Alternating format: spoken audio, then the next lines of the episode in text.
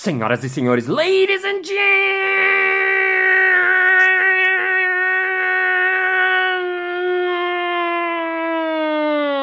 gentlemen, mesdames et messieurs, psicopatas e psicopatos. Está começando mais um Balascast Música.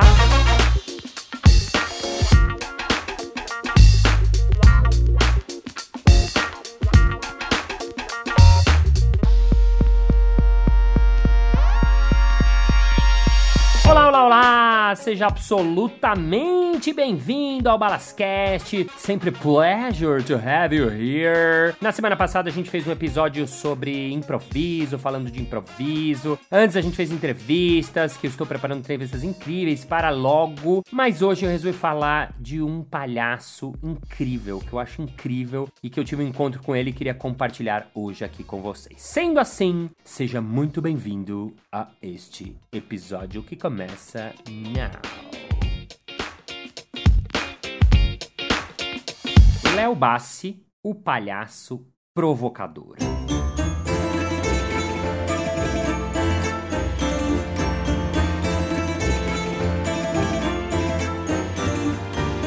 Hoje eu quero falar sobre Léo Bassi. Léo Bassi é um palhaço, ou outras pessoas falam que ele é um bufão, mas ele é um artista italiano, morou na, na, Itália poucos anos, depois foi passear pelo mundo, hoje mora na Espanha. E ele é de geração de circo mesmo, ele é seis gerações da família dele, eram malabaristas e tal. E ele nasceu no circo, morou no circo e em um determinado momento ele resolveu sair do circo porque ele queria conquistar o mundo. Ele se cansou um pouco, segundo ele, e foi trabalhar sozinho. E ele hoje é um palhaço mega conhecido, roda o país e ele veio há uns oito anos atrás aqui pro Brasil para apresentar o espetáculo dele Instintos Ocultos. E para começar falando dele, eu queria falar assim: o Léo Bassi é um cara muito provocador, é um palhaço de esquerda, assim. Ele acha que o palhaço tem que ser político e tem que falar as coisas, tem que revelar as coisas. Então, os espetáculos dele são muito, muito, muito políticos, muito provocadores. Ele tem espetáculo que ele fala mal de religião, ele tem espetáculos e a, intervenções que ele fala mal da política, na Espanha, principalmente onde ele mora. E ele veio ao Brasil apresentar esse espetáculo que é Instintos Ocultos. Nesse espetáculo, você já saca o naipe do cara, porque o cara você vai esperar um palhaço que, ah, é bonzinho? Não, não, não. Ele é quase do mal, no sentido assim de que ele deixa o público tenso o espetáculo inteiro. Num momento, por exemplo, ele pega oito latas de Coca-Cola, pega uma furadeira, fura elas ah, e sai na direção do público. Outra hora ele pega, põe fogo no palco, assim, num, num pedacinho do palco, depois começa a espalhar querosene pelo palco inteiro. Então você vai ficando meio com medo que o cara pode fazer alguma coisa real. Aí uma hora ele fala assim: ah, porque as marcas hoje em dia, as pessoas ficam vestindo roupa de marca. Eu não entendo, como é que alguém veste roupa de marca, a pessoa paga uma fortuna para comprar uma camisa, ainda tem a marca da camisa ali explícita, aberta ao contrário. As pessoas vão receber para usar uma camisa com uma marca escrito, sei lá, Cavaleira, escrito Adidas, escrito Rolling Stones. E aí ele vai andando pelo público até que ele encontra um cara com uma camisa de futebol com o, o símbolo da Nike. E ele olha assim pro cara e fala. Ah. Aí ele chega pro cara e fala: escuta, seguinte, eu tenho uma tesoura aqui. E eu tenho uma proposta para você. Você me dá a sua camisa e eu vou cortar esse símbolo da Nike que tá aí na sua camisa que não te pagou um centavo pra tá aí. Mas a camisa é sua. Quer dizer, você tem a opção de falar não, não quero e eu vou respeitar você 100%. Agora, se você disser não, você vai ficar feliz, mas essas 499 pessoas aqui vão ficar um pouco tristes. Agora, se você disser sim, essas 499 pessoas vão ficar em êxtase. Elas vão ficar muito felizes, elas vão assim pirar. O que, que você acha da minha proposta? Aí o cara pensa assim, inicialmente fala, não, e ele fala, poxa, são 500 pessoas, vamos deixar as pessoas felizes. Tá? Aí o cara fica assim, meio sem graça, ele fala, tá bom. É, aí começa a tocar uma música, um rock and roll. Ele pega a tesoura, corta a camisa do cara, corta o símbolo da Nike, vai pro palco e começa a dançar. E as pessoas ficam muito felizes. Fala, meu, que louco, tal, tal, tal. Depois, conversando com ele fora, você descobre que não, o cara era combinado. Ele faz tudo isso combinado. Quer dizer, ele quer causar nas pessoas, na hora ali, sentimentos, sensações assim que sejam muito, muito incríveis, intensas à flor da pele. Uma informação importante para começar contando sobre Léo Bassi é que ele é cidadão italiano, só que aconteceu um evento na Itália para políticos e ele se infiltrou lá. Ele entrou com terno, gravata, bonitinho, entrou lá. E aí ele tava lá, começou a conversar com um, começou a conversar com outro, tal, tal, tal. E aí ele pegou um diplomata do Canadá e falou: escuta, vem cá, vem cá, tira o sapato, tira a meia, vem cá, entra comigo aqui na fonte. Aqui na Itália é uma tradição a gente dançar na fonte descalço. Aí o cara foi lá, entrou, começou a dançar com ele nisso. Fotógrafos tiraram foto e tal. E depois essa foto saiu no jornal e descobriram que era tudo uma farsa, uma brincadeira, uma mentira. E aí pegou muito mal, rolou um incidente diplomático. Ele acabou sendo meio expulso da Itália, acabou morando na Espanha, onde ele tem base até hoje. Então ele é esse cara que fica provocando em vários lugares.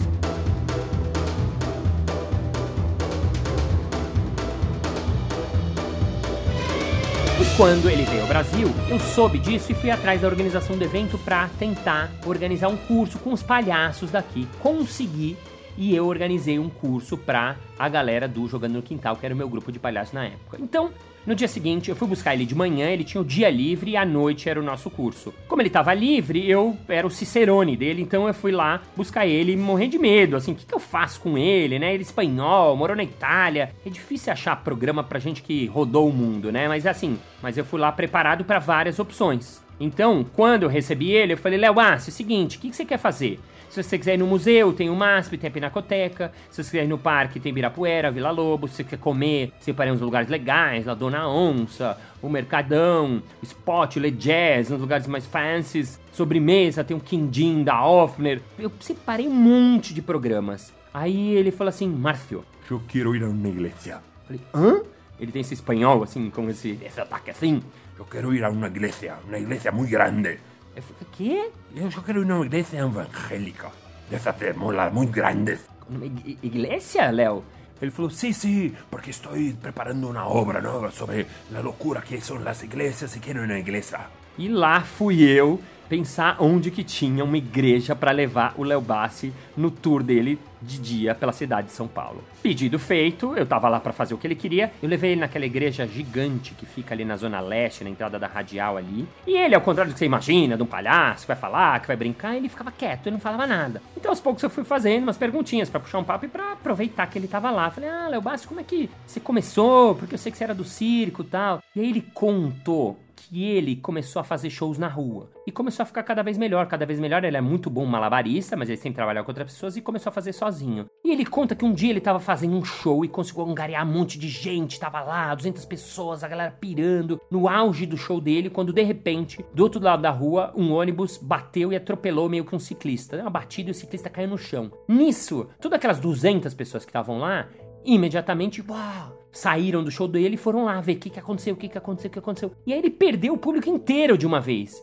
E aí ele conta que ele teve um insight que, puxa, a vida real, acontecimentos fortes, muitas vezes eles são mais fortes do que a própria teatralidade, do que um número, do que algo que você faz. Então ele começou a trazer para os espetáculos dele isso, essa coisa que é real, que se aproxima muito da realidade, da tensão. Então no show dele ele faz essas coisas, ele pega quatro pessoas da plateia, hipnotiza as pessoas. No final você descobre que não, era mentira, não tava precisando porra nenhuma. Ele pega um cara numa cadeira de rodas e fica brincando com o cara e o público fica todo tenso. Depois você descobre que era mentira, que era comer. Então ele, ele trabalha muito nessa tensão de verdade e não verdade, né? E ele conta, ele fala, Márcio, o circo não é mais o mesmo, é meu tempo. E ele contou uma coisa muito interessante. Ele era de circo mesmo, ele rodava com o pai dele, com a família dele, com o circo. E uma coisa que ele me contou que eu nunca soube, nunca percebi, é que assim, naquela época o circo tinha um papel muito importante, que era o quê? Quando eles andavam, viajavam de circo, as pessoas conheciam muitas coisas, muitas novidades, principalmente de animais e de coisas que elas nunca tinham visto através do circo. O cara nunca tinha visto um elefante, um dromedário, um pinguim na vida. Na época não tinha TV, não tinha internet, então quando chegava um elefante, para uma pessoa que nunca viu um elefante, era uma coisa muito incrível, era uma coisa fora de série impressionante, diferente de hoje em dia, né? Então, essas novidades não são mais novidades, né? Outra coisa é que quando o circo chegava, ele trazia notícias e novidades dos outros povoados. Eles vinham de uma cidade, quando chegavam nessa outra cidade, as pessoas, e aí? O que, que tá acontecendo lá? Como é que tá a situação lá? Então eles eram portadores de novas novidades, de, de coisas que estavam acontecendo em outros lugares. Outra coisa também interessante é que o circo era responsável por comércio. As pessoas no circo faziam comércio de cavalos, comércio de especiarias, formavam-se feiras, então tinha um porquê muito forte do circo acontecer. E ele me contou também uma coisa que eu achei muito engraçada, que ele, naquela época, ele era pequeno, e ele lembra que tinha no elenco do circo um negro que era chamado de O Canibal. E eles chegavam na cidade e anunciavam: Vejam, este canibal, ele come pessoas, o homem selvagem. E eles colocavam esse negro numa jaula e ficavam anunciando para as pessoas como se fosse uma coisa de outro mundo. E as pessoas em várias cidades europeias nunca tinham visto negros, ou tinham visto pouquíssimos, alguns lugares nunca tinham visto. Então era uma coisa muito louca. E esse negro era mais um trabalhador, tanto que ele conta que ele tinha que comprar comida para ele, ele era amigo da galera, mas eles usavam ele para fazer a publicidade do circo. O Léo e o que, que você tá aprontando lá na Espanha, né? Agora tenho um projeto que se chama El Basibus. El Basibus, que é o pior de Madrid. Como assim, Bacibus, né? Léo Bassi, Bassi, você fez um ônibus, o que, que você fez? Olha que ele aprontou lá. Ele fez um ônibus de turismo, tipo esse City Tour, ah, lo mejor de Madrid, com lo peor de Madrid. Então esse ônibus, ele passava por vários lugares, coisas que o governo queria esconder dos turistas, ele mostrava. Então do lixão de Madrid, ele passava numa casa de um, de um político que era conhecido por ser ladrão e tinha uma casa milionária, então ele passava nesse lugar. Então ele andava pelos piores lugares de Madrid, com o Bachibus, lo peor de Madrid. Tinha uma outra coisa que eu tinha muita curiosidade, porque assim, ele trabalha num humor muito político, muito forte. Eu falei, mas crianças? Porque hoje em dia o palhaço é muito associado às crianças, né? Então, como é que você lida quando tem criança? Ele Vou te contar uma história. Uma vez cheguei a um show e na caixa estava aí 70 ninhos eh, sentados. E ele começou a contar de que um dia ele foi fazer um show e quando ele chegou no show, tava tudo armado lá e já tinham 70 crianças sentadas lá e poucos adultos no fundo. E os adultos foram chegando, chegando, mas tinha aquele monte de moleque lá. E o show dele não é nada pra criança. Ao contrário, as crianças odeiam. E ele falou: Meu, não vai rolar isso. Ele começou a ficar desesperado, começou a pensar: Puxa, preciso fazer alguma coisa, preciso fazer alguma coisa. Aí o que ele fez? Ele foi lá, andou uma quadra lá e tinha uma sorveteria. Ele falou: Escuta, é o seguinte, ó, toma aqui, 70 sorvetes aqui. 70? É, não, as crianças vão vir buscar. Deixa separado, beleza, beleza. Aí ele volta lá e fala: Ninhos, ninhos, aí helados gratuitos, ali, helados gratuitos. Moleque, é, é. Os moleques saem correndo, vão lá pegar os sorvetes e ele começa o show dele.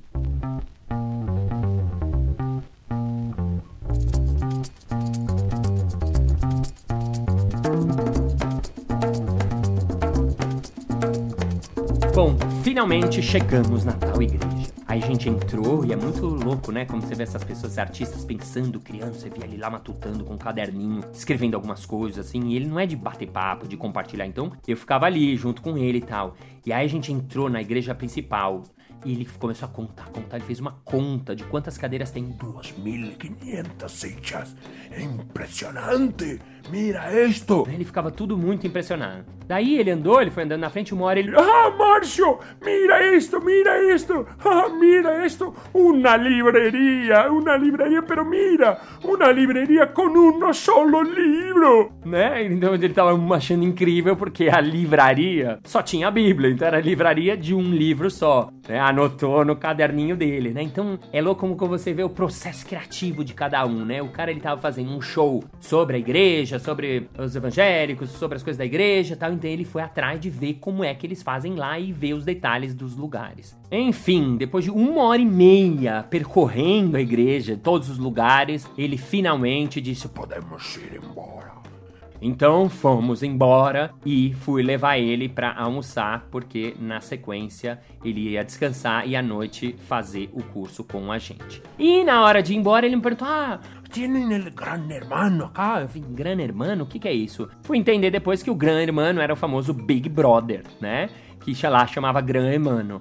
E aí ele me conta a história que aconteceu com Gran hermano en España. O que, que aconteceu lá? Ele soube onde era a casa onde iria acontecer as gravações do Big Brother lá na Espanha. Então o que, que ele fez? Ele alugou a casa ao lado. Ele foi lá e alugou a casa ao lado. Olha a loucura que é a cabeça de alguém que quer provocar e que quer fazer coisas. Ele gastou uma grana simplesmente para tentar fazer alguma coisa, para tentar atrapalhar El Gran Hermano, que é uma coisa que ele luta contra, que ele acha um absurdo e tal.